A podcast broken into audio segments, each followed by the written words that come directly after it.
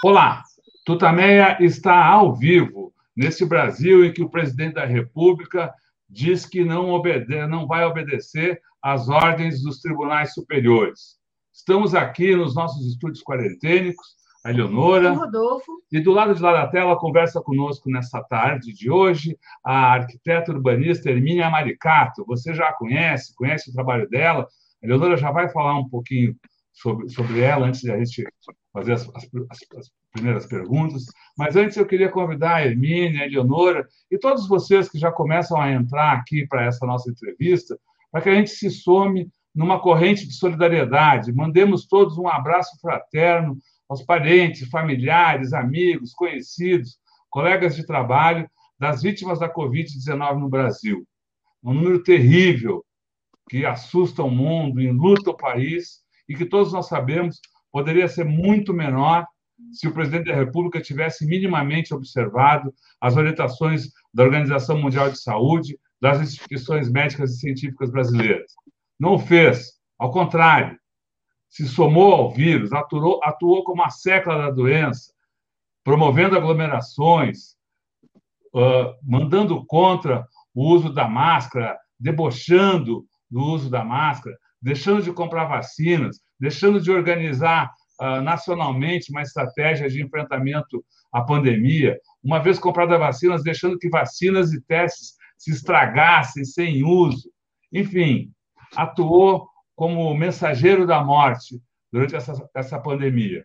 O resultado são esses números terríveis, que a cada dia são atualizados pelo Conselho Nacional de Secretários de Saúde. Os mais recentes, divulgados ontem à noite, são os seguintes: dão conta de que 584.421 vidas já se perderam por causa da política negacionista e irresponsável do governo federal na pandemia. São 20 milhões 928 mil e oito casos. Eleonora. Emília Maricato, muito obrigada por você estar aqui hoje, ainda que remotamente no Tutameia. É um prazer tê-la aqui conosco. Emília Maricato é uma das mais destacadas, mais importantes arquitetas e urbanistas do país. Foi secretária executiva do Ministério das Cidades na gestão Lula, foi secretária de Habitação na gestão Irundina aqui em São Paulo, professora da USP. Está organizando já há algum tempo o BR Cidades, que amanhã começa o seu terceiro fórum. Vamos conversar sobre isso com Hermínia. Mas antes eu queria começar te perguntando o que, você está achando dessa situação toda que a gente está vivendo de uma maneira mais geral. Como é que você tem visto aí a situação brasileira é, nessa pandemia e com essa situação política tão terrível que a gente está vivendo? Olha, é, acho que como todo mundo, com muita preocupação, é? Eu vi notícias recentes agora que é, espalharam fake news de que nós estaríamos em estado de sítio e, e um pessoal ocupou a esplanada dos ministérios. É, é, é muito impressionante uma conjuntura em que você consegue enganar as pessoas tão facilmente com as, nas redes sociais. Eu fico muito impressionada com isso também com a pouca confiança no que é fato, no que é ciência, não é? Mas acho que eu não sou pessimista. Eu acho que nós vamos atravessar esse momento, fazer uma regulação dessa, dessas cadeias de informação, informações falsas, sem dúvida nenhuma, isso vai ser necessário.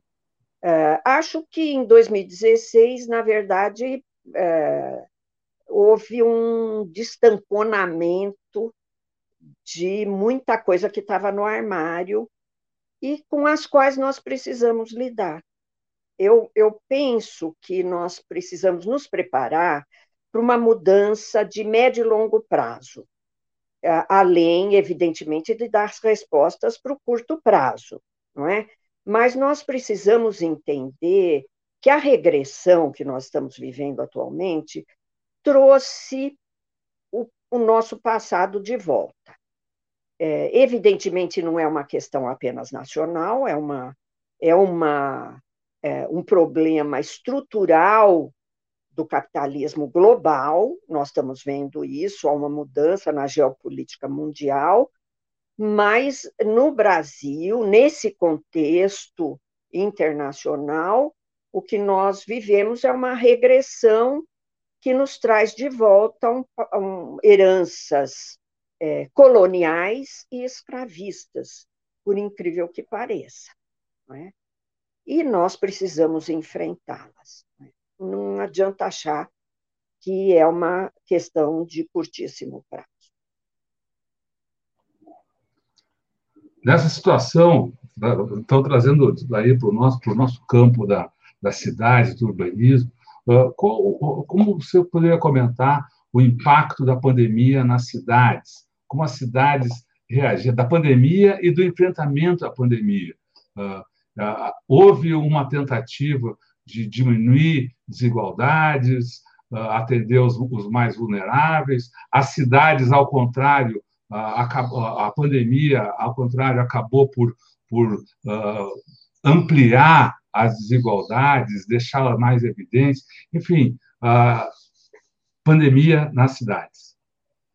Não há nenhuma dúvida, não é, de que a desigualdade se aprofundou. É, acho muito importante a gente enxergar essa desigualdade que é desestrutural, que é estrutural. Eu, eu, eu gosto muito de falar que as nossas parte das nossas cidades foi construída sem Estado e sem mercado. Me refiro a esse mercado capitalista é, é imobiliário, não é? é? Porque você tem lá um mercado informal que as milícias estão cada vez mais tomando conta, não é? Mas, é, na verdade, você não tem Estado nas periferias brasileiras. O Estado entra por meio da polícia, muito violenta, entra com o clientelismo, a troca de favores, não é?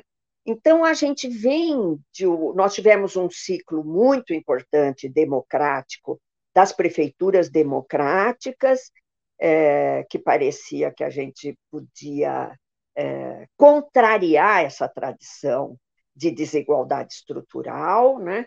mas é, nós, as cidades, até antes mesmo de 2016, elas estavam apresentando alguns problemas de regressão, por exemplo, no transporte público, 2013 não foi é, apenas a direita que se manifestou, foi a população que sofre muito com, com os transportes públicos nas nossas cidades, mas, evidentemente, a pandemia e o, desem, e o aprofundamento do desemprego, que também é pré-pandemia, não é?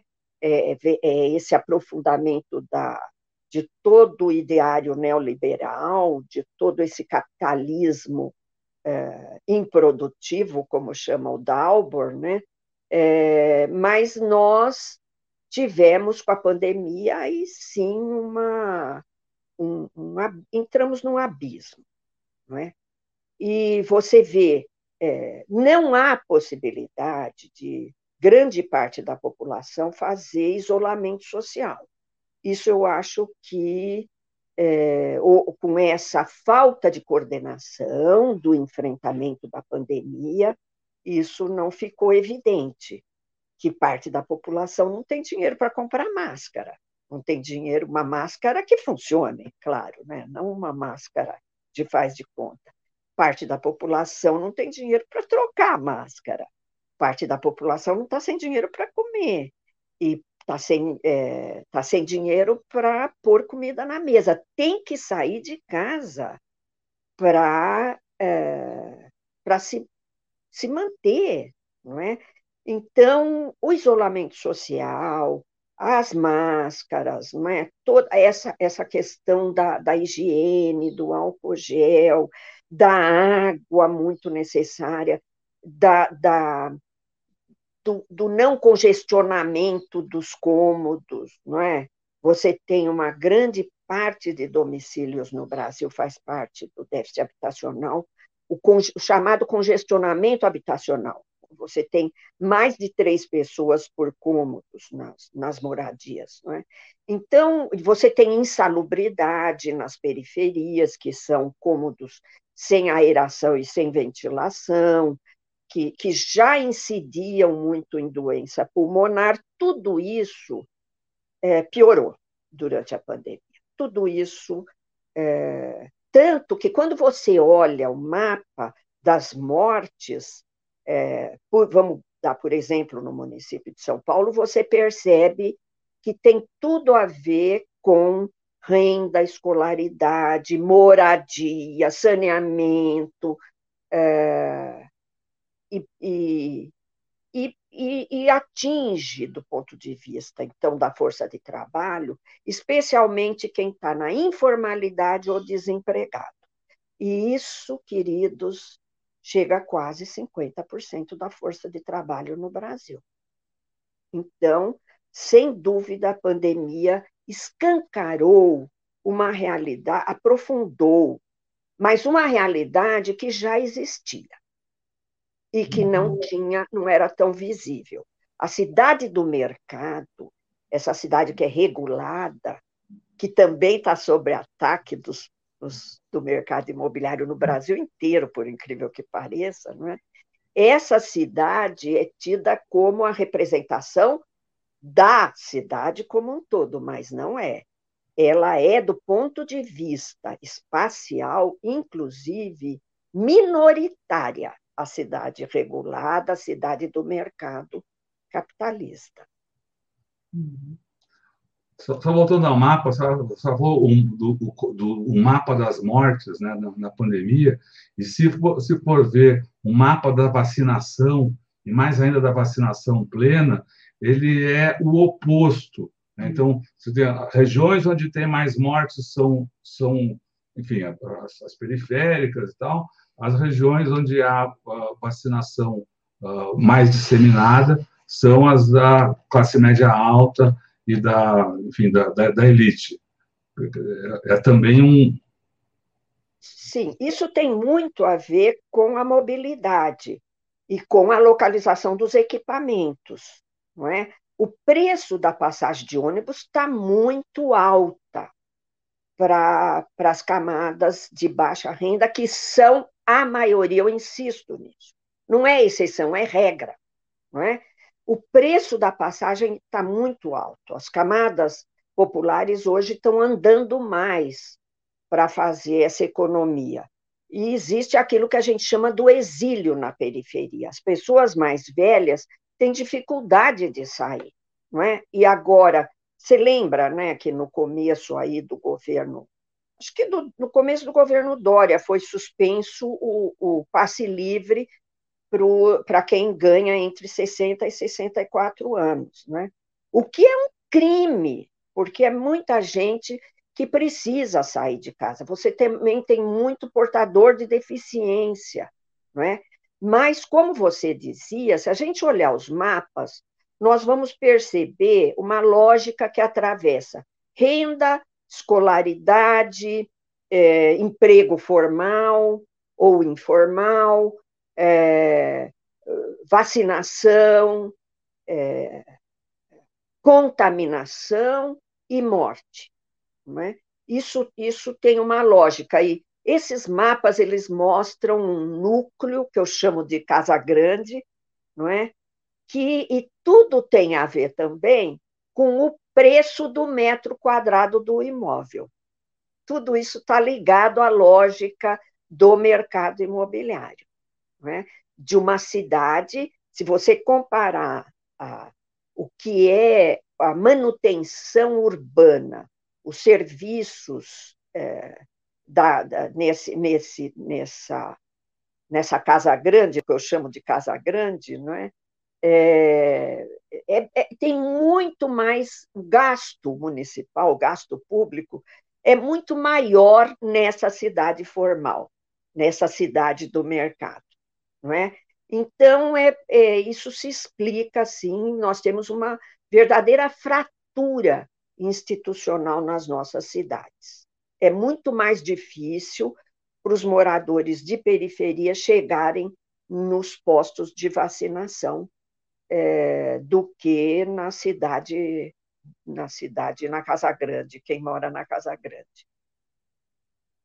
Hermínia, você falou há pouco do ataque do, do mercado imobiliário que está acontecendo em várias cidades. A gente viu na pandemia, quer dizer, na, no, no olhômetro, assim, uma verticalização muito forte nas áreas mais ricas, metro quadrado mais caro, é, enquanto a gente está vendo... Disparando o preço. É, disparando o preço, e, e, a gente está vendo, de um lado, os despejos, né, e de outro, essa verticalização, que, como você disse, é um fenômeno em várias, várias capitais. Que, como é que vocês conta para nós o que está acontecendo? Está passando a boiada no mercado imobiliário? Está passando a boiada, sim, Eleonora. Uhum. O que nós temos é um fenômeno é, até na, a nossa rede ela é nacional, então a gente começou a perceber que muitos urbanistas, é, universidades estavam é, trabalhando para é, impedir a revisão dos planos diretores, né? Porque o, o mercado imobiliário ele já está numa ofensiva. Infelizmente, os economistas tendem a não entrar muito na questão urbana, não é? Sem dúvida nenhuma, essa, esse boom imobiliário que nós estamos vivendo tem a ver com a questão internacional e nacional, econômica, não é? é? alguns amigos que eu tenho ouvido, que são economistas, falam de uma liquidez financeira, eu tenho visto muito recurso é, do, do agronegócio que está indo para o imobiliário, mas não existe nenhum estudo um pouco mais aprofundado da área de economia para que a gente entenda melhor isso diante da financiarização neoliberal. Bom, mas vamos falar um pouco disso, porque é, a mídia não tem falado muito.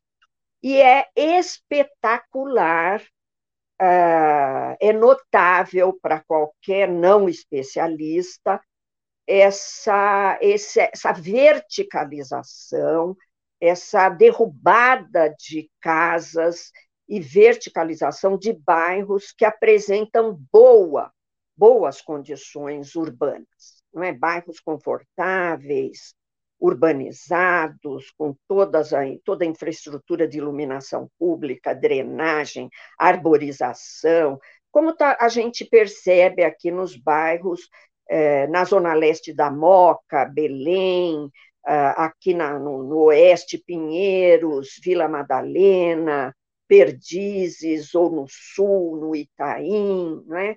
É, nós estamos vendo uma, uma, uma verdadeira destruição de qualidade de vida. É, aqui na Vila Madalena, por exemplo, nós temos edifícios de mais de 40 andares em topo de morro. Isso significa você condenar a insolação, a, a, ao sombreamento, a falta de insolação é, durante as manhãs frias de inverno, de quadras inteiras que ficam atrás desse, dessas, desses verdadeiros paredões. Não é? E isso tudo é, o pior disso tudo, aliás, é que está havendo uma ofensiva do mercado imobiliário para flexibilizar os planos diretores, para flexibilizar essa legislação de uso e ocupação do solo, é, pretendendo aumentar o, a, a, o índice de ocupação dos, dos terrenos é, diminuir a outorga onerosa, que é o quanto o mercado imobiliário paga para construir além do que está definido como básico no plano diretor, não é? Então nós estamos vendo isso, existe muita resistência no Brasil inteiro, mas a resistência é baseada, por exemplo, na, na pandemia, na, na falta de condições de participação social na revisão dessa legislação, sendo que nós temos uma legislação avançadíssima no Brasil, eu sempre costumo dizer isso, o Estatuto da Cidade é, é festejado no mundo inteiro, nossos planos diretores são muito bem é, escritos, não é? mas a lei tem baixa efetividade num país como o nosso. Essa que é a verdade, não é? E nós estamos vivendo aí essa quebra de braço no Brasil todo, em São Paulo foi é, organizada uma frente em defesa da vida, que está aí numa queda de braço com a prefeitura, com a Câmara Municipal, para barrar as mudanças no plano diretor, mas parece que o prefeito vai tentando fazer mudanças fragmentadas, fora de uma legislação mais holística, não é? é são 400 entidades, mas é interessante você ver como a opinião pública da cidade está pouco informada sobre isso, não é? Sobre o fato de que é, existe um lobby que dirige o investimento público, e esse investimento, ao invés dele se dirigir para os bairros que mais precisam, ele, esse investimento público vai apontando uh, de orientação que o mercado imobiliário uh, aponta. Né? Eu, eu, vou lembrar aqui, próximo de nós, o, o, o monotrilho que vai para Guarulhos, por exemplo. Não é? É, mas você tem o Cândido Malta Campos, que falava é, muitas avenidas que são mais imobiliárias do que viárias. Não é? é um investimento não onde é necessário.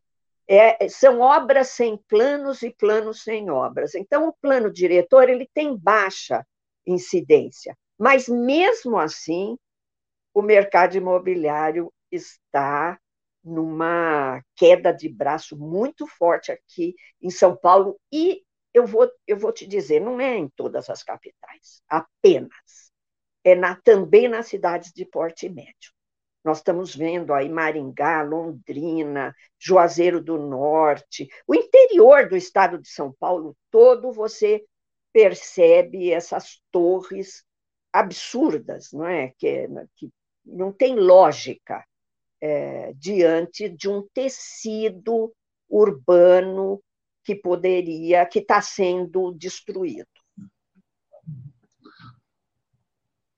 Hermínia, caminhando aqui pela, pela, na, pela região de Perdizes, principalmente pelos altos da Vila Madalena, a gente vê, como você colocou há pouco, um, uma explosão no número de, de, de construções, e exatamente prédios altos, e, e, e, a gente vai vendo não só altos da, do tamanho, mas altos e altíssimos nos, nos preços.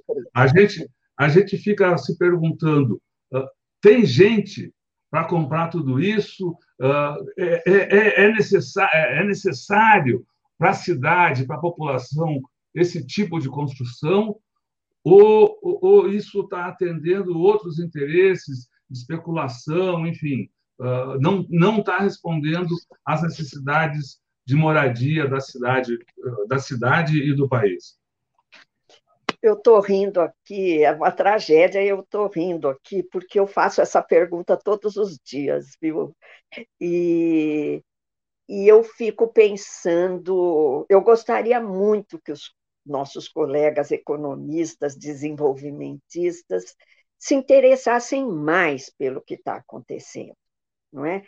Porque não se trata de uma produção voltada para o interesse social. Não se trata de uma produção que responde àquilo que o Brasil precisa muito, que é de moradia social. Sabe, nós temos mais da metade da população brasileira fora do mercado. O que, que significa isso?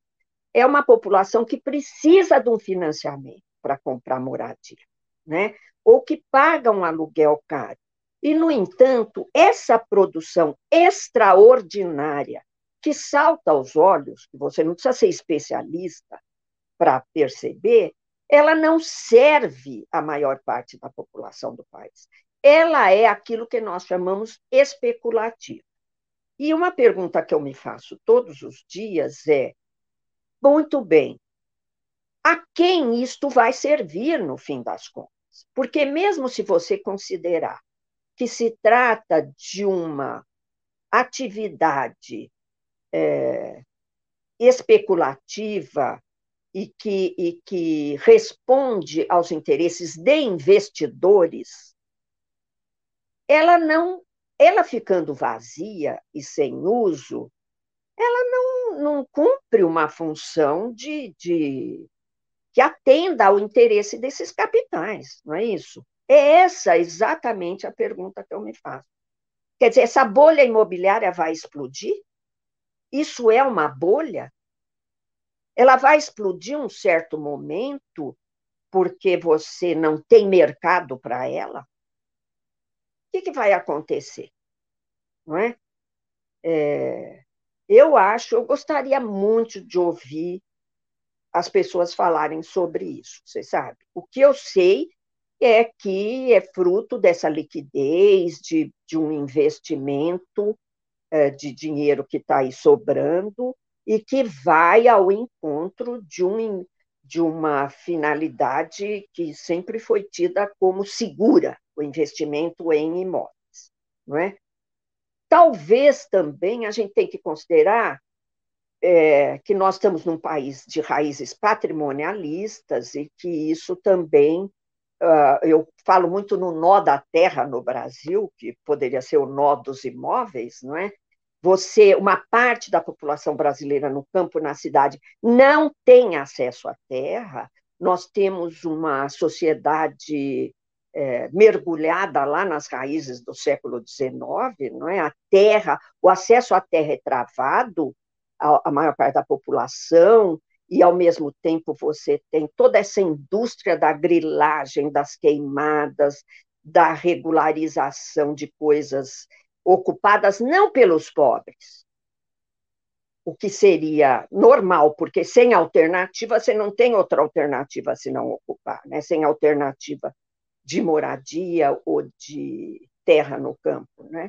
Mas nós temos sim uma indústria, tem uma bibliografia vasta sobre isso, uma indústria de apropriação privada por parte de uma elite de imóveis e terras no campo e na cidade. Agora, onde vai dar isso é uma pergunta.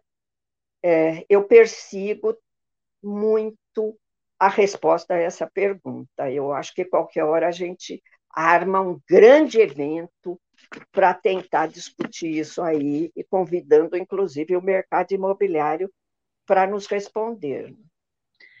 É, a gente está vendo é, essa verticalização, o avanço também da, do, dos condomínios fechados, ou desses bairros, chamados bairros planejados, que também acabam é, tendo uma, enfim, uma, um espaço na cidade tentam fazer separado, a cidade vai se privatizando também nesse, nesses lugares, né?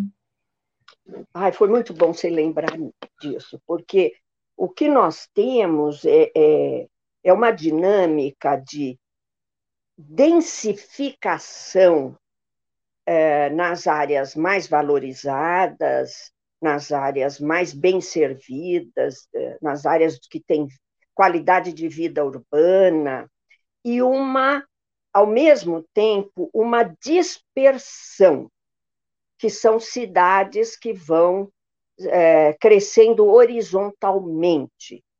A, a ampliação do perímetro urbano depende de uma penada da Câmara Municipal. Na verdade, o Estatuto da Cidade exigiria que cada município que for estender o perímetro urbano é, elabore uma, uma espécie de um projeto, de um plano de justificativa.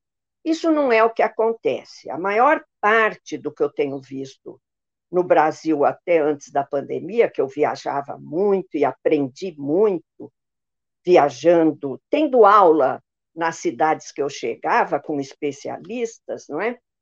É que durante o projeto Minha Casa Minha Vida, por exemplo, o perímetro urbano foi ampliado, pondo terra rural dentro do perímetro urbano, você muda o preço da terra nessa penada, porque é diferente o que a legislação permite fazer numa terra que é urbana, não é?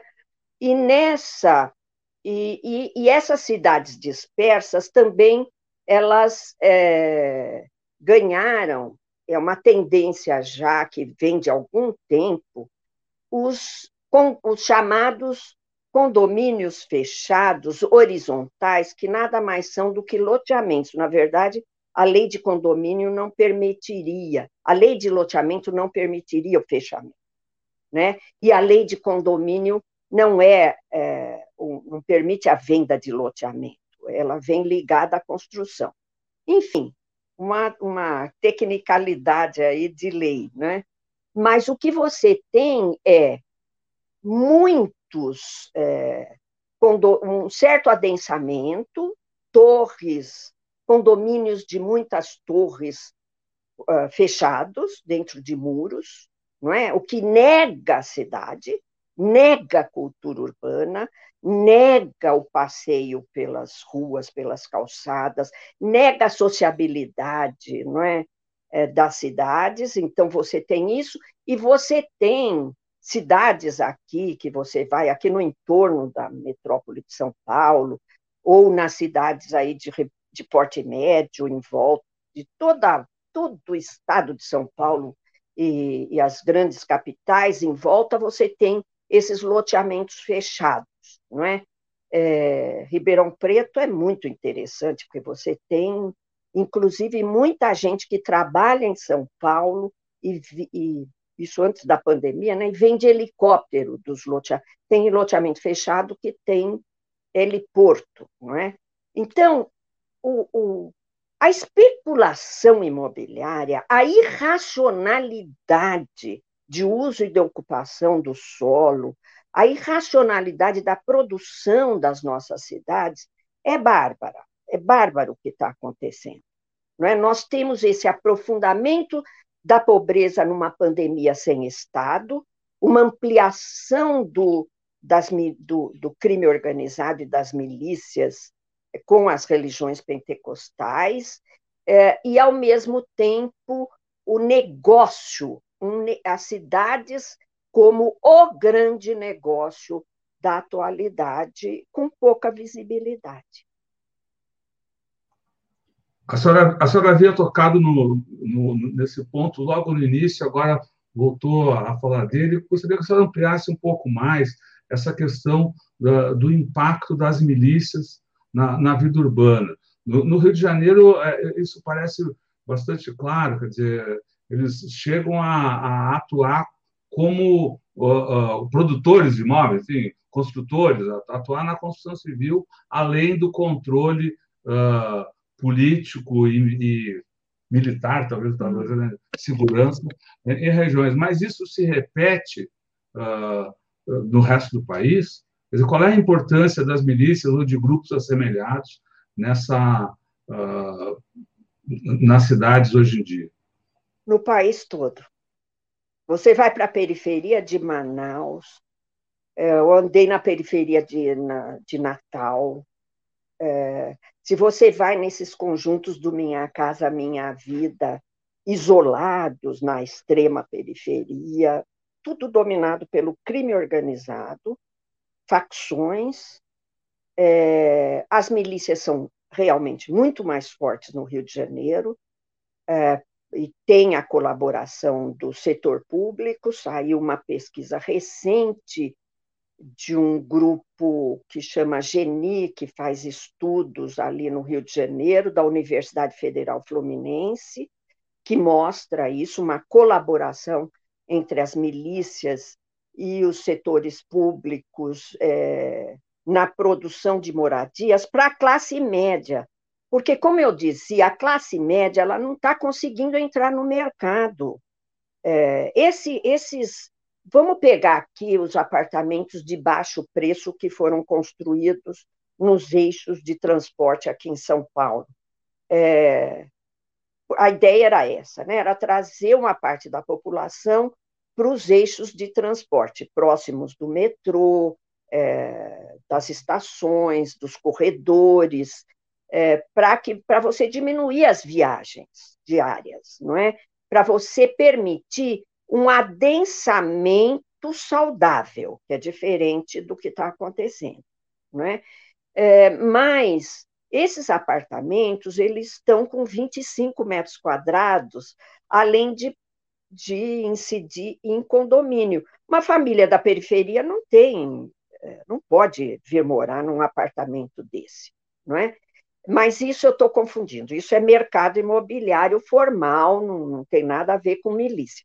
A milícia, eu estou dizendo isso porque a maior parte da nossa população fica fora do mercado. Então, você tem aí a possibilidade de um mercado muito vigoroso, não é? que é o mercado informal. É, a última notícia que eu tive da produção de loteamentos, da venda de loteamentos pela milícia aqui em São Paulo, está na área de proteção dos mananciais, na área das represas Billings e Guarapiranga.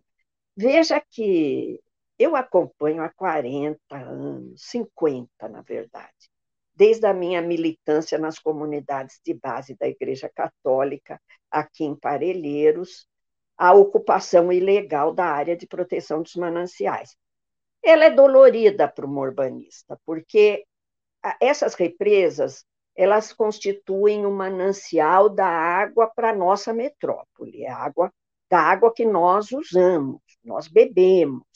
Então é fundamental a preservação dessas represas, mas como a maior parte da população não tem alternativa de acesso à moradia, nem pelo mercado, nem pelas políticas públicas, e o mercado não pode entrar na área de proteção dos mananciais porque a lei não permite, então legalmente não pode, você tem então ali uma é, atividade há 50 anos de loteamentos populares que são vendidos fora da lei, à luz do dia, não é? Não comove ninguém.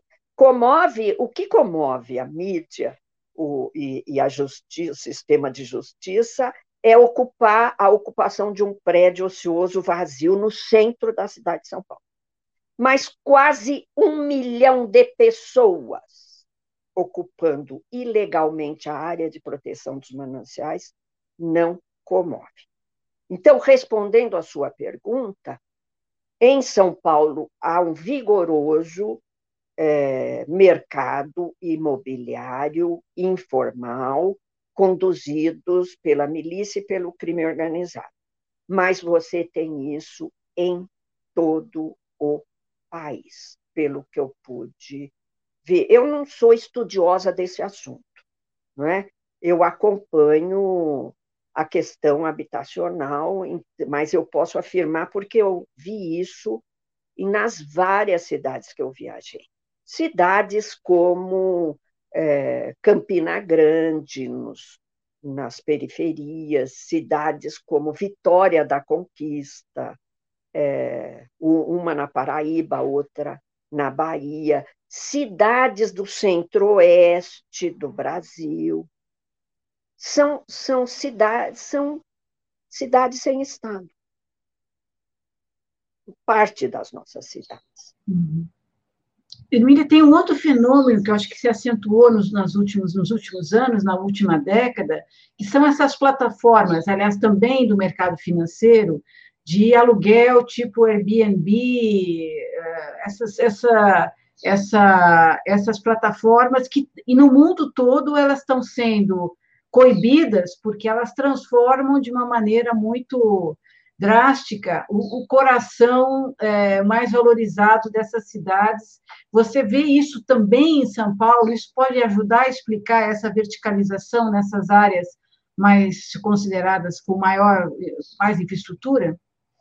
Olha, acho que pode, mas São Paulo tem um número de imóveis vazios muito alto. É, aliás, é, no governo Haddad começou uma iniciativa de aplicar a função social da propriedade prevista na nossa Constituição Federal, prevista no Estatuto da Cidade de 2001, prevista nos nossos planos diretores, que nunca é aplicada. No Brasil inteiro, é, a, a, a implementação da função social da propriedade não se aplicou. Para você ter uma ideia de como é difícil a gente regular imóveis no Brasil de um modo geral, porque a função social da propriedade ela se aplica para imóveis ociosos e vazios e ela se aplica de forma muito é, é, como é que a gente fala é, soft, não é assim? Começa com uma notificação do, do proprietário durante dois anos, para que ele coloque o imóvel dele, ou ele aluga, ele coloque no mercado.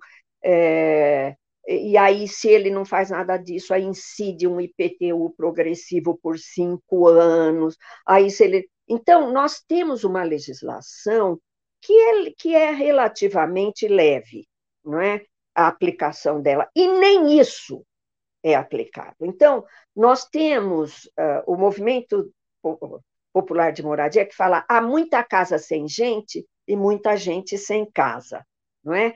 E essa, essas casas sem gente deveriam estar servindo para um país que as pessoas estão invadindo a área de proteção dos mananciais numa cidade, né? Segurar essa ocupação na cantareira, que derruba a mata, segurar essa ocupação no sul do município, que derruba a mata, né? E ocupar o centro da cidade. Não é? Mas nós não conseguimos aplicar a lei.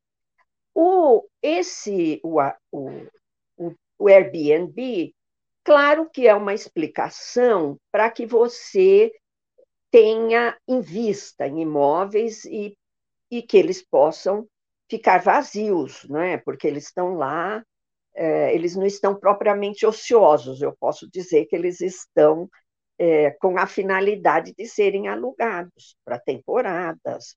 Né? É, mas o que eu vejo é, é um movimento muito maior, né? que, que esse aí ele, ele entra numa dinâmica. O que me espanta é realmente o número de imóveis que estão sendo produzidos, voltando para aquela questão inicial, sem um mercado específico. E também não é possível que isso tudo vai servir para como é, Airbnb. Eu imagino que é muita coisa realmente, não é? Nós precisaríamos, sem dúvida, aplicar a lei para que houvesse menos imóveis ociosos e vazios e que pudesse ter mais utilidade social.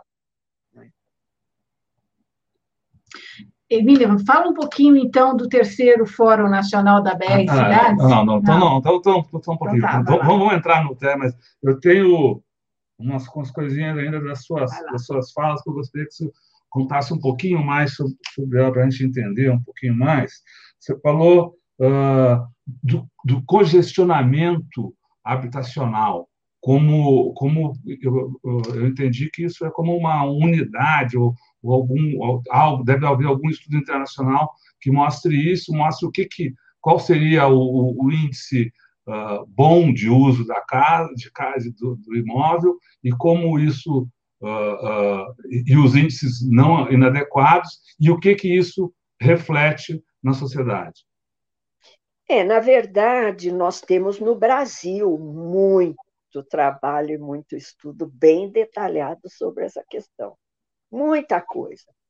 É, é isso que me espanta, sabe? É, é como que a universidade consegue produzir tanta coisa que, no fundo, não tem uma utilidade social. Não é? O BR Cidades nasceu muito a partir disso, não é? Que eu acho que a universidade ela tem que dividir com a sociedade é, eu acho que nós temos que fazer um esforço paulo freireano, pedagógico, de mostrar dados, de mostrar o que é a realidade brasileira, de mostrar que algumas coisas que a gente pensa que são exceção, na verdade são regras. Você vê, a grande mídia tra trabalha com favelas como se fosse aquela minoria é, né, da população brasileira, se eu considerar é, o que é ilegal ou informal nos domicílios brasileiros, eu, eu chego na metade da população. Não é? Bom, mas vamos lá falar um pouco. O déficit habitacional brasileiro, que é dimensionado pela Fundação João Pinheiro, é, muito bem, o IBGE, nós temos organismos no Brasil que têm muita competência e fidedignidade no levantamento de dados. Então, eles, eles mostram o déficit habitacional, que é baseado em vários critérios. Não é? Eu não vou ter tudo na cabeça agora, infelizmente. Algum tempo atrás eu tinha tudo isso na cabeça. Eu ia te dizer quantas famílias moram em condição de congestionamento, quantas famílias coabitam a mesma moradia, mais de uma família, é, e quantas famílias pagam mais do que um terço da renda em aluguéis. Né? Tudo isso entra no déficit habitacional. Quantas famílias habitam moradias de material precário? Não é? Bom, ultimamente, o que nós tivemos com a explosão dos aluguéis e do preço dos imóveis, uma ampliação no déficit baseado nisso, né? no, no aumento do preço dos aluguéis, porque nós estamos vivendo aí essa, essa situação que você vê a família falando, ou eu como, ou eu pago o gás, o aluguel, a energia, não é? é e isso está dando mais de 7 milhões de moradias. O importante quando a gente discute o déficit, é considerar, por exemplo, o, o Minha Casa Minha Vida construiu 5 milhões de moradias, é? para baixa renda. Mas o projeto Minha Casa Minha Vida cometeu um equívoco que eu jamais esperava, eu que participei da criação do Ministério das Cidades, que a gente tinha lá no BNH, que era botar os pobres para fora da cidade, né? fazer conjunto habitacional é, em áreas baratas, não é? Porque como a gente não aplica a função social da propriedade, você tem terras vazias urbanizadas dentro da cidade que continuam vazias, mas o conjunto habitacional foi parar fora das cidades, incidindo na ampliação de preço de todos os imóveis vazios situados no entorno das nas periferias, não é? É assim que o rentismo imobiliário e fundiário funciona, com o aumento do preço. O aumento do preço se dá a partir de mudança na lei.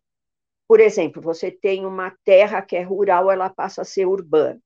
Você tem uma terra urbana que não permite uma ocupação de alta densidade, ela passa a permitir. Tudo isso, ela, você tem uma terra onde não chega o metrô e o metrô passa a chegar. Tudo isso incide no preço da terra e dos imóveis. Então, a cidade é um grande negócio.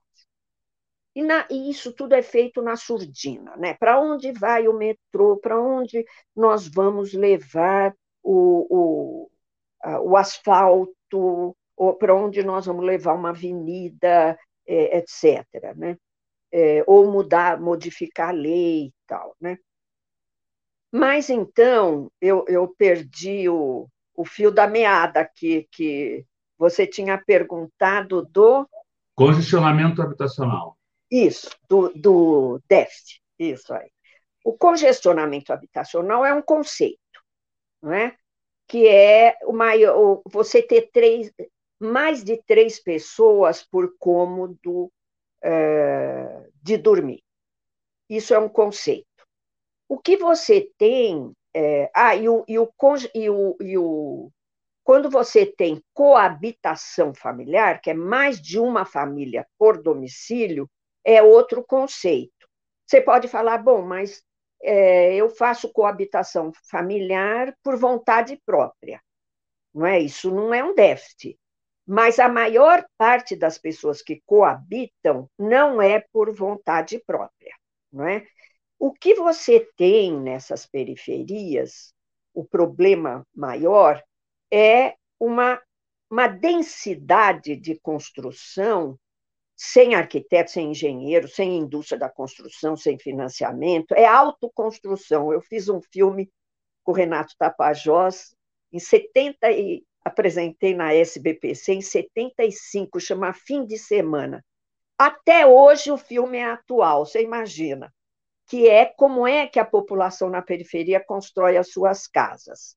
É, por, é, na, é construindo a família, com os amigos, com um ou outro profissional nos fins de semana, não é? E aí a filha casa põe mais uma laje, põe na laje de cima, põe um puxadinho do lado. E o que você tem são muitos cômodos sem ventilação. Isso eu, eu vivi muito na periferia, quando eu fui secretária da Erundina, aqui em São Paulo, né? É, o quanto. Eu também orientei um doutorado do Francisco Comaru, que mostra a incidência de doença pulmonar por, por insalubridade nessas, nesses cômodos, não é? que são dormitórios, que, que, que você tem mais de duas pessoas dormindo e que você não tem ventilação, você não tem é, insolação. É, é uma tragédia. Né? Nós tivemos há pouco tempo na Rocinha uma epidemia de, antes da pandemia, né? uma epidemia de tuberculose, por exemplo que, sem dúvida, tem a ver, é, como os, os, os, infectologistas mostram, né? você tem muita epidemia no Brasil, zika, chikungunya, dengue, mas como elas não chegaram na Casa Grande urbana, né? É, elas não viraram essa, é, essa tragédia aí que a pandemia do, do novo coronavírus virou, né? Mas você tem uma tradição de epidemias por conta da falta de condições de moradia. Agora, os arquitetos, isso é um dado do Conselho de Arquitetura e Urbanismo é, nacional, né? É, eles têm uma incidência em 15% das edificações no Brasil. É como se fosse um produto de luxo. Uhum. Isso é dolorido, mas é isso que nós estamos fazendo tudo para mudar o paradigma. Eu, eu sou otimista em relação a isso. Trazer arquitetura, engenharia, direito, trazer é, o, o, as universidades para para essas periferias. Bom. Não, queria saber do fórum. Isso. Vamos lá, começa amanhã. Tudo isso vai estar lá nos debates, imagino. Tudo isso. Tudo. Fala um pouquinho antes, o que, que é o BR Cidades, para quem está passando aqui pela primeira vez, quem é, o que, que é o BR Cidades e o que, que esse fórum vai trazer para o debate? Pois é, é queridos amigos, é, eu me aposentei, eu estava dando só pós-graduação na USP, né? Achei que eu ia ter uma velhice um pouco mais tranquila, né? E, e eu te, fui convidada pela Frente Brasil Popular para uma atividade de rediscutir um projeto para o Brasil. Eu achei ótima a ideia. Né? Nós estamos numa encruzilhada no mundo e no Brasil. É, eu estava me referindo a isso, né? nós estamos é, numa crise estrutural do capitalismo global, né? é, nós estamos vivendo uma crise no Brasil, eu não preciso dizer que há uma crise, não é? Que além de todas as crises, nós temos que somar a pandemia e a crise ambiental, que é seríssima, global, né? e eu achei que, nossa, rediscutir um projeto para o Brasil é bem hora e bem interessante. E eu e a professora Karina Leitão, da Faculdade de Arquitetura da USP, fomos para essa atividade e nos comprometemos a trabalhar um novo projeto para cidades do Brasil. E aí fiz, elaboramos um, manifesto e pusemos nas redes sociais. Já não estávamos sozinhos, estávamos já com algumas pessoas que foram é, professores, principalmente professores universitários, mas colegas profissionais. Nós temos a satisfação de ter como parceiros a Federação Nacional dos Arquitetos, a Federação Interestadual de Sindicatos de Engenheiros, o Instituto Brasileiro de Desenvolvimento Urbanístico, é, o SEBS, que é de estudos de saúde, é, onde tem o pessoal da área de saúde, medicina, é, e vai por aí afora, né? Aí chegaram os movimentos sociais, muitos, é, aí chegou inclusive a defensoria, as defensorias públicas, muito interessante, é, que, que foram agregando. Hoje nós estamos em 33 universidades do Brasil, nós temos 17 núcleos formados em, em cidades, não é? E, e nós, eu acho que nós temos alguns segredos, porque não é possível essa coisa ter crescido desse jeito em três anos é, sem explicação. Aliás, eu não tenho todas as explicações, tenho algumas. A primeira é o fato de que as cidades são fundamentais para a vida de 85% da população brasileira, mas especialmente para o cotidiano dessas pessoas. Elas, todos os dias, enfrentam problemas urbanos, não é?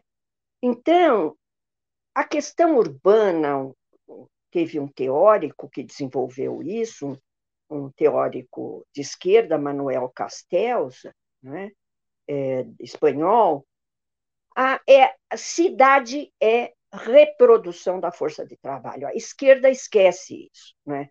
acha que, bom, a luta, a luta de classe se dá na fábrica, capital-trabalho. Claro que você tem ali uma questão central que a globalização neoliberal está modificando, porque as relações de trabalho estão mudando, não é como nós estamos vendo.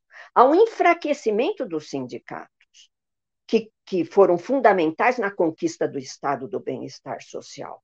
A sociedade é outra, não é?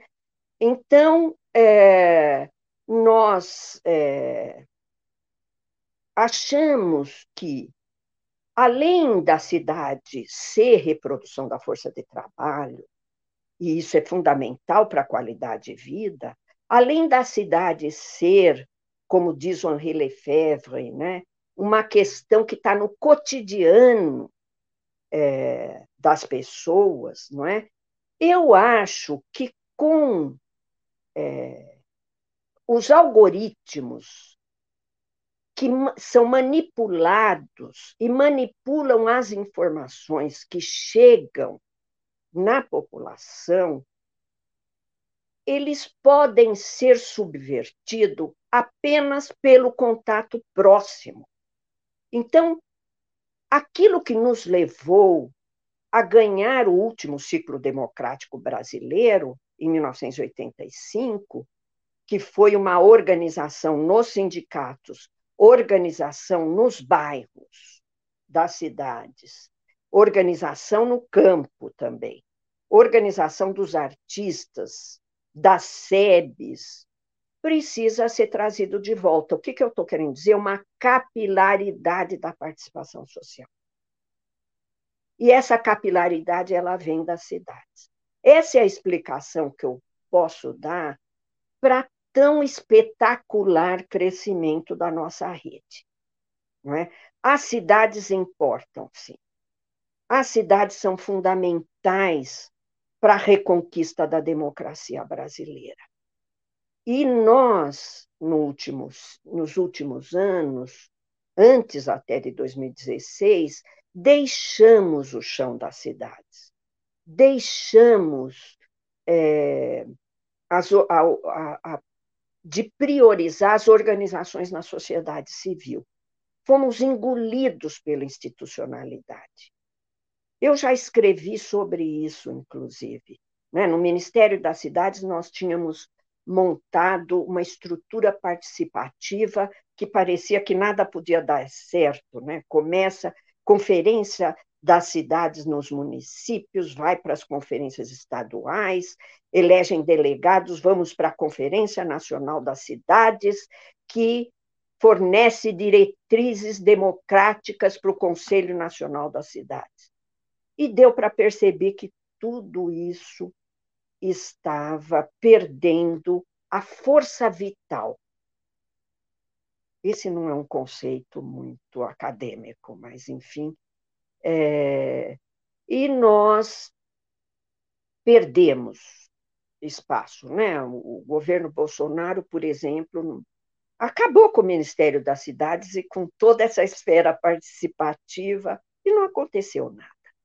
Não é? Porque ela não era também tão efetiva como nós pensávamos. Não é? Então, a ideia foi de, além de fazer diagnósticos, além de fazer todas essas críticas e lamentações que nós estamos fazendo, porque o momento exige, nós precisamos apontar cenários de futuro. E aí vem a segunda, o segundo segredo da rede BR Cidades. É uma construção intergeracional. Nós estamos é, pondo muita força em jovens que vêm das universidades, das periferias, vêm dos movimentos organizados, do Levante Popular da Juventude, vêm do MTD, Movimento dos Trabalhadores por Direitos, vem dos movimentos do MTST, é, enfim, da União dos Movimentos de Moradia, e esses é, jovens, na verdade, foram é, quem os que organizaram o nosso terceiro fórum. Nós fizemos dois fóruns presenciais em 2017 e 2018, e agora vamos fazer um fórum virtual, que foi organizado pelos nossos jovens do Brasil todo. Vocês estão vendo aí a programação completa do fórum. É impressionante. O que nós fizemos, gente, é, é muito é muito trabalho voluntário, é, é muita é muita sociedade civil é, querendo, buscando se organizar, não é? E então houve uma, um chamamento que é espontâneo, e foram montadas 27 mesas com 41 entidades, com 88 pessoas, entre estudiosos, é, pesquisadores, profissionais, lideranças sociais, ONGs do Brasil todo. Nós temos gente que do Oiapoque ao Chuí é? com temas que as pessoas acharam importantes. Tem aqueles temas tradicionais da política urbana, plano diretor, legislação urbanística, a questão, por exemplo, do controle do orçamento, que nós consideramos uma questão central, controle do dinheiro público, o que nós fazíamos com o orçamento participativo e que a gente deixou de fazer não é? há muitos anos. Não é? Então, tem, tem habitação, saneamento, mas tem também algumas é, novas agendas e é, transversais, né? Cidade e gênero, cidade e raça, cidade, cultura e juventude, cidade meio ambiente, é muito rico. E é, é, tem muito de espontâneo e de horizontal na nossa construção. Legal, vou mudar de novo aqui a, o, o link para quem tiver quiser pegar a programação completa do terceiro Fórum Nacional BR Cidades, está aí o link, mas ó, talvez mais fácil lembrar, brcidades.org, e a partir daí já vai chegar, uhum. certamente deve haver, deve haver botões de destaque para anunciando a programação. Uh, na sua fala agora, e em outros momentos também, você falou do Ministério das Cidades. E a gente tem aqui pessoas preocupadas com isso, quer dizer, preocupadas com um, a gente está vivendo uma crise, há saídas para essa crise, quando vai ter a saída, como vai ser a saída. Eu, eu deixa eu trazer aqui uma fala da Aida Bittencourt, Aida Bittencourt, que é arquiteta e urbanista de Salvador. Ela pergunta: Professor Hermínia, será que ainda teremos um Ministério das Cidades e políticas de habitação de interesse social a médio prazo? Enfim, ah, é, é, é, aquela angústia que talvez se, se resuma na, na, na pergunta: há luz no fim do túnel? Pois é, eu, eu a convido para é, ver o que nós estamos discutindo nas oficinas, nas, não só nas mesas, mas nas oficinas do BR Cidades, e você vai ver que tem sim uma luz e ela é forte. Não é? É, é importante, eu mesma que criei o Ministério das Cidades, a partir de 2005, quando Olívio Dutra saiu e como eu era secretária executiva, né, eu coordenei a Política Nacional de Desenvolvimento Urbano, que, aliás, não teve nenhuma incidência, o, o Ministério atual lá do Desenvolvimento Regional está tá discutindo novamente a política, e ela tinha sido discutida novamente lá atrás. É, é, um, é típico de um país sem memória, né? sem um país dominado, dependente do ponto de vista ideológico, não é? Então, o que nós estamos fazendo é sim uma construção de médio e longo prazo. Eu não acredito que, se a gente conseguisse criar um ministério hoje, ele seria mais importante do que a rede que nós estamos construindo. Ele, eu, eu acho que, eu acredito muito na participação no poder local. Eu acredito demais na democracia direta. E democracia direta você não faz num país de tamanho continental como o Brasil sem passar pelo poder local. Veja, se você pegar uma, uma questão como segurança alimentar, ou soberania alimentar, ou alimentação saudável, o poder local ele pode, é, ele, até nisso ele tem muita possibilidade de incidência.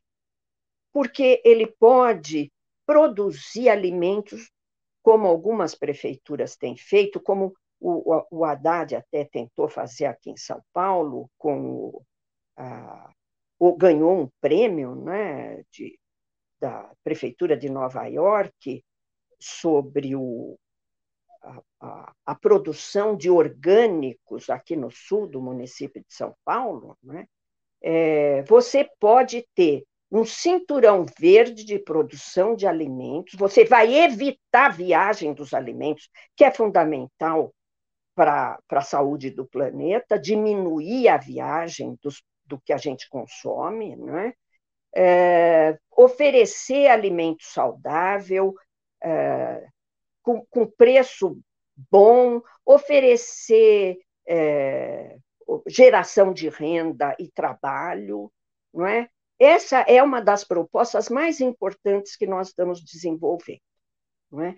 Uma proposta que é que, que é próxima de onde de onde as pessoas moram, não é? Uma proposta é, em que dá para você ter um planejamento com participação social, com muita colaboração, ah, dá para você fazer muita experiência eh, de cooperativismo, de economia solidária. Olha, gente, o capitalismo está indo para um beco sem saída. Nós precisamos repensar alternativas, não é? E alimento, sem dúvida, alimentação é uma das é, é como meio ambiente, não é? É uma das dos temas mais importantes para que a gente possa discutir. Eu acho que nós estamos. Eu fico muito impressionada com, com a mídia da, da televisão, né? que ela fica mostrando a Praça dos Três Poderes o tempo todo, não é? Ali, acho que aqueles edifícios do Niemeyer nunca foram tão prestigiados, não é? E é claro que as instituições é, são importantes, a discussão do momento é gravíssimo, nós precisamos estar juntos buscando saídas, é, defendendo a democracia, sem dúvida nenhuma, defendendo as instituições brasileiras, a Constituição brasileira. Mas eu, com a minha idade, depois de ter participado é, do período de todo da ditadura, do período do, da, de, da, da democracia é, de 85 até 2016, eu acredito numa construção de médio e longo prazo. Nós precisamos discutir uma saída de curto prazo, mas ela não vai resolver nossos problemas, eles são muito maiores. E, de, por outro lado, eu queria dizer também que isso me traz, se não fosse essa moçada que está trabalhando no BR Cidades, eu não teria energia para fazer tudo que eu estou fazendo, porque o meu dia de 24 horas está sendo insuficiente para acompanhar tudo que está sendo feito no chão das cidades, sabe? Nas lutas urbanas. Olha, há uma multiplicação de movimentos de solidariedade. A campanha Despejo Zero, ela tem um ano e pouquinho de vida. E ela está conseguindo, claro, não conseguiu segurar os mais de 10 mil despejos que nós tivemos durante a pandemia, mas está segurando mais de 90 mil casos de despejo. Nós chegamos no Congresso Nacional, que aprovou uma lei que foi barrada pelo presidente Bolsonaro. Mas muitos juízes estão considerando uma decisão do Supremo Tribunal de Justiça de evitar despejos coletivos durante a pandemia. Pega todo o movimento das cozinhas coletivas, que é, é fundamental, que está atendendo à necessidade de alimento de grande parte da população brasileira.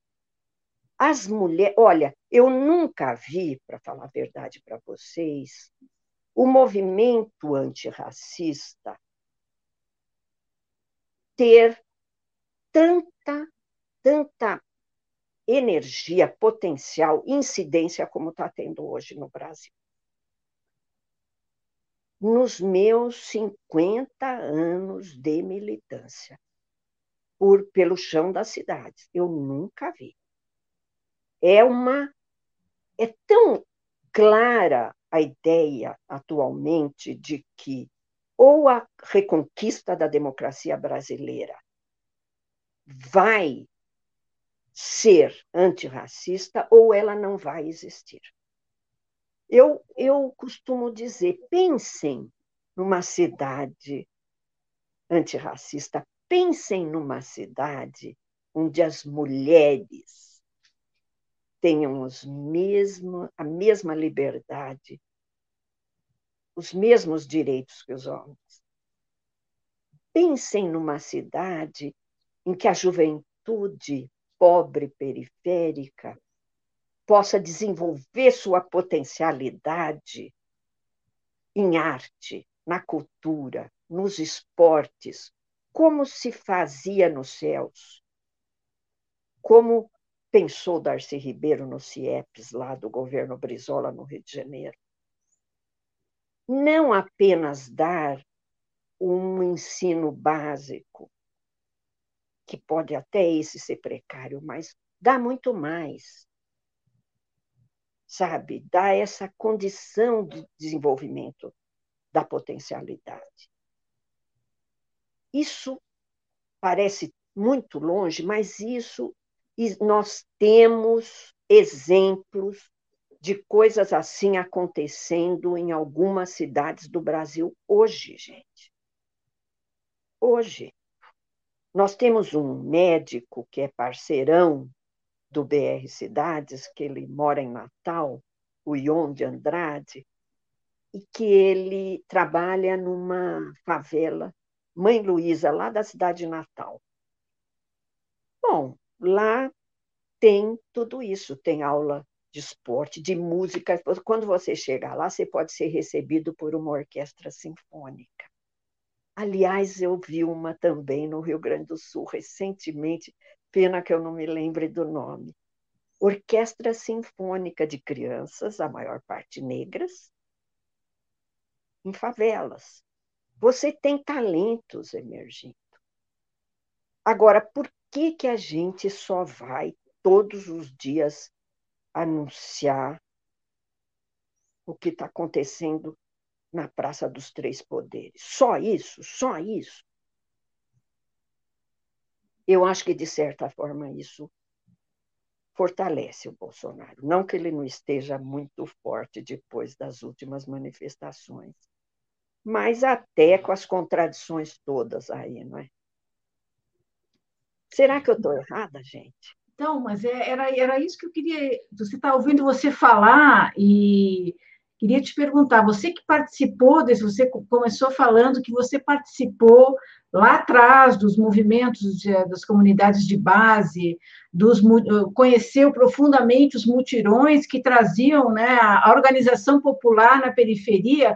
Hoje, esse movimento que você está descrevendo é, é, é maior, é diferente? Você acha que a, a, a mobilização, a organização popular é, nas periferias das cidades hoje, ela, ela pode, de alguma maneira, ser é, mais importante até do que, sei lá, a gente teve um movimento contra a caristia há 40 anos, 30 anos, né?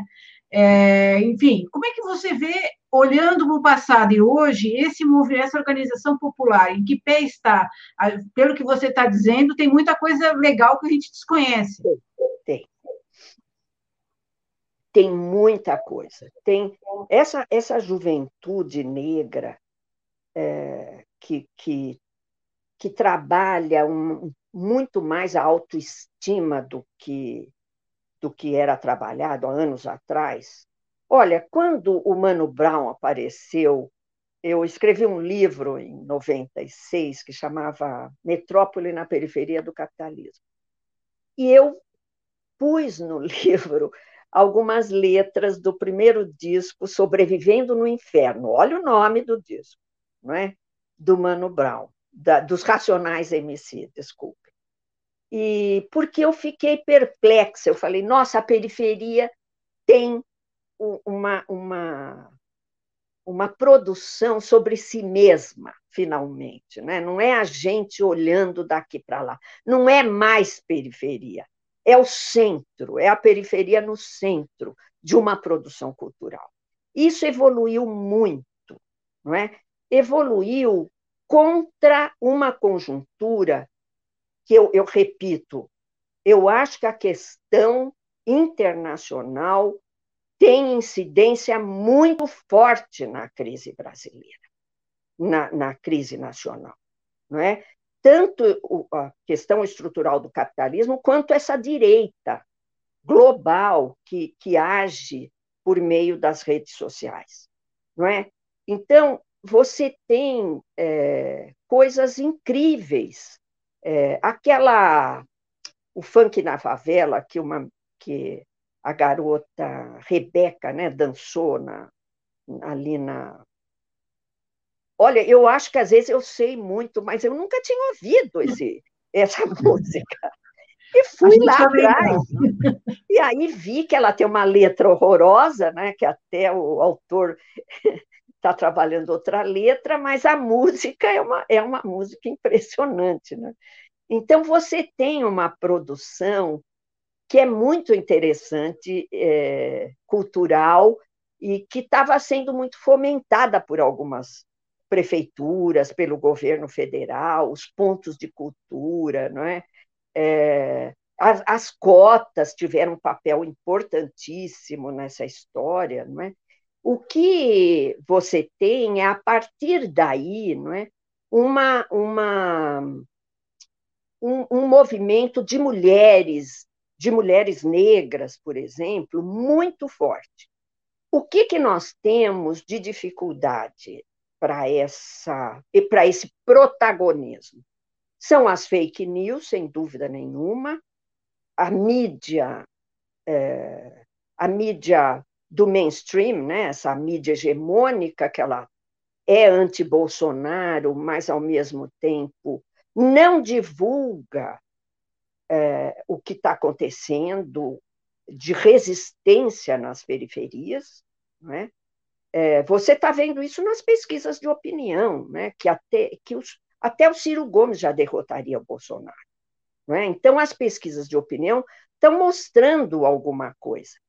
Mas os próprios partidos políticos, eu acho que infelizmente, é, tem essa dificuldade de, de unidade para cada um pensando muito em eleger a sua bancada, cada um pensando, uh, tem muita gente pensando em mandatos, em não que não seja importante ter uma bancada importante no Congresso, gente, mas uma, a unidade nos permitiria, evidentemente, potencializar a, a guerra, a batalha das ideias, não é? que é uma coisa importantíssima que nós temos que fazer. Né?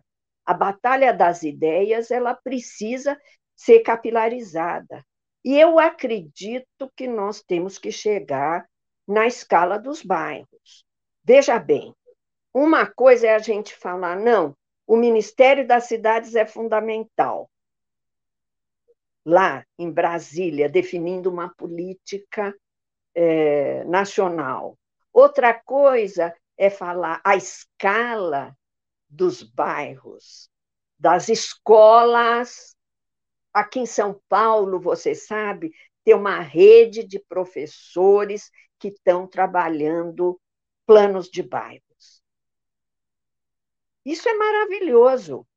Você pôr a juventude, a criançada pensando o seu, a sua, o seu espaço, a sua identidade na cidade, o seu espaço na cidade. Eu acho que às vezes a gente coloca o debate político tão longe do cotidiano das pessoas que elas se alienam é, no debate político é, em relação à própria condição. Eu não, gente, eu não sou uma politicóloga, nem uma cientista social. Eu estou aqui também dividindo é, dúvidas, coisas que eu tenho pensado. Não é? Eu, às vezes, paro e me pergunto, mas por que, que eu tenho tanta confiança que a questão, a escala local é tão importante. Muito pela minha vivência do que eu passei no passado, claro. Não é? nós, nós construímos, conquist, reconquistamos a democracia brasileira a partir das cidades, a partir não tanto das cidades, do poder local. Senão o pessoal aí dos companheiros do MST vão achar que eu estou eliminando o campo de forma alguma. Não é? É, é muito importante o poder local, é muito importante a organização no território capilar, capilarizada, não é? é? e que passa pelos bairros, pelas escolas, pelas, por exemplo, pelas praças, por que não? não é? Pelas igrejas. Olha, uma coisa que está apare aparecendo aqui nas nossas nas nossas redes, não é? é um evangeli evangelismo, não sei se é, é o termo certo, de esquerda. De esquerda, não sei, mas progressista e democrático. Isso é muito interessante. Por quê?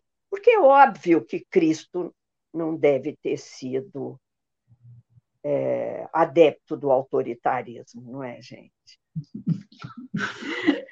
Legal. Muito bom, Emília. Muito obrigado. A gente quer agradecer muito aí a sua, sua participação, uh, reunir, agradecer a participação aqui do, dessa assembleia que se reuniu para te ouvir, que também está muito entusiasmada. A professora Emília é superlativa. Ouvi-la nos dá esperança. Isso ah, aí. É, é, muito legal. É que mulher incrível. Enfim, uh, eu queria uh, agradecer a sua participação, agradecer a participação de todos que estão aqui nos acompanhando. Eu já, Sim, já, já vou, passar a palavra, vou passar a palavra aqui, mas antes eu queria te convidar, Hermine, convidar o pessoal todo que está aqui com a gente, para que a gente se reúna numa outra corrente aqui, né, que é para mandar um grande muito obrigado para os profissionais da área de saúde, em todos os seus níveis, uh, uh, enfermeiras, enfermeiros, médicas, médicos, o pessoal que está nos transportes, nos refeitórios, nos cemitérios, né, que estão aí na linha de frente do combate à Covid, ao mesmo tempo enfrentam o boicote criminoso do governo Bolsonaro. A eles, que já são, eles, elas, todos, né, o, que já são conhecidos como heróis brasileiros, reconhecidos como heróis brasileiros, o nosso muito obrigado. Queria dizer ao pessoal aqui que chegou mais tarde, falou como é que eu faço para ouvir tudo, que, que todas as entrevistas que fazemos, como essa, você pode encontrar em todos os nossos canais. Busque por Tutameia TV, você nos encontra em podcasts, no Twitter, no Facebook, no YouTube. No YouTube, não deixe de se inscrever no nosso canal e fazer campanha para ganhar novos inscritos. Estamos quase chegando aos 50 mil uh, inscritos aí. É bacana aí, porque é um, é um crescimento que vem da, de cada um que assiste e divulga. Né? Uh, esse trabalho, mais do que o nosso trabalho, as reflexões, o pensamento das pessoas que a gente traz aqui para compartilhar com você, uh, enfim, essa visão de mundo. Né? Então, todo o nosso trabalho está encontra nesses canais e todo o nosso trabalho está ancorado no site Tutameia. O endereço é tutameia.jor.br. Lá você encontra reportagens sobre cada uma dessas entrevistas e mais informações. Né? Reportagens sobre a entrevista que aqui é, que são com a professora Hermínia. Você vai encontrar com certeza aí o link para o Fórum BR uhum. Cidades que uh, comentamos aqui. Começa amanhã. Que começa amanhã, comentamos aqui na entrevista brcidades.org é o caminho do site. Bom, e dito isso, então, eu queria de novo passar a palavra para a professora Emília, para que, então, uh, sem perguntas, que mande a sua mensagem para esse pessoal todo que está aqui com a gente e que vai seguir conosco pela internet afora. Muito obrigado, professora Emília, a palavra é sua. Então, eu queria, eu não agradeci as pessoas que estão nos ajudando a a construir o terceiro fórum, é tanta gente, eu não vou poder citar todo mundo, porque eu estou com medo de esquecer. É, existe uma coordenação que é horizontal, viu? É, que é de gente voluntária, é, é gente que generosa. É, eu que estou acostumada, me acostumei a participar de áreas onde tem a disputa de egos ou a disputa partidária. Estou é, gostando muito de participar de uma rede horizontal e, e, isso quem me ensinou foi a moçada, viu? Que existe é, a, a, possibilidade de rede horizontal. Uma hora eu acho que o BR Cidade vai virar alguma coisa mais vertical, mais muito mais organizada e com estatuto e tudo, mas e aí eu certamente vou cuidar das minhas plantas, que eu gosto muito, não é? E mas eu quero agradecer muito os companheiros e as companheiras de todas as idades que estão nos ajudando e agradecer especialmente ao Centro de Direitos Humanos Gaspar Garcia, como nós somos informais, o, o, Centro de Direitos Humanos Gaspar Garcia, quando a gente precisa fazer alguma coisa formal, ele nos é, ampara. A Fundação Rosa de Luxemburgo e o Fórum Nacional de Reforma Urbana, que, que está possibilitando a organização é, do terceiro fórum, não é? e dizer para vocês que é, a rede é aberta, está aberta a participação, quem quiser cria um núcleo na sua cidade e do BR Cidades e comece a pensar o que, que sua cidade poderia ser. É, um projeto para cidades do Brasil. Vamos começar a pensar o que, que poderia ser uma cidade democrática, participativa, com mulheres muito atuantes, com negros e negras e jovens na condução dos, dos trabalhos, nas coordenações. E vamos lá, estamos juntos. Isso. Legal. Legal. Muito obrigada. Muito obrigado, Muito, Muito obrigado, pessoal. Boa tarde a todos. Tchau, tchau. tchau. tchau.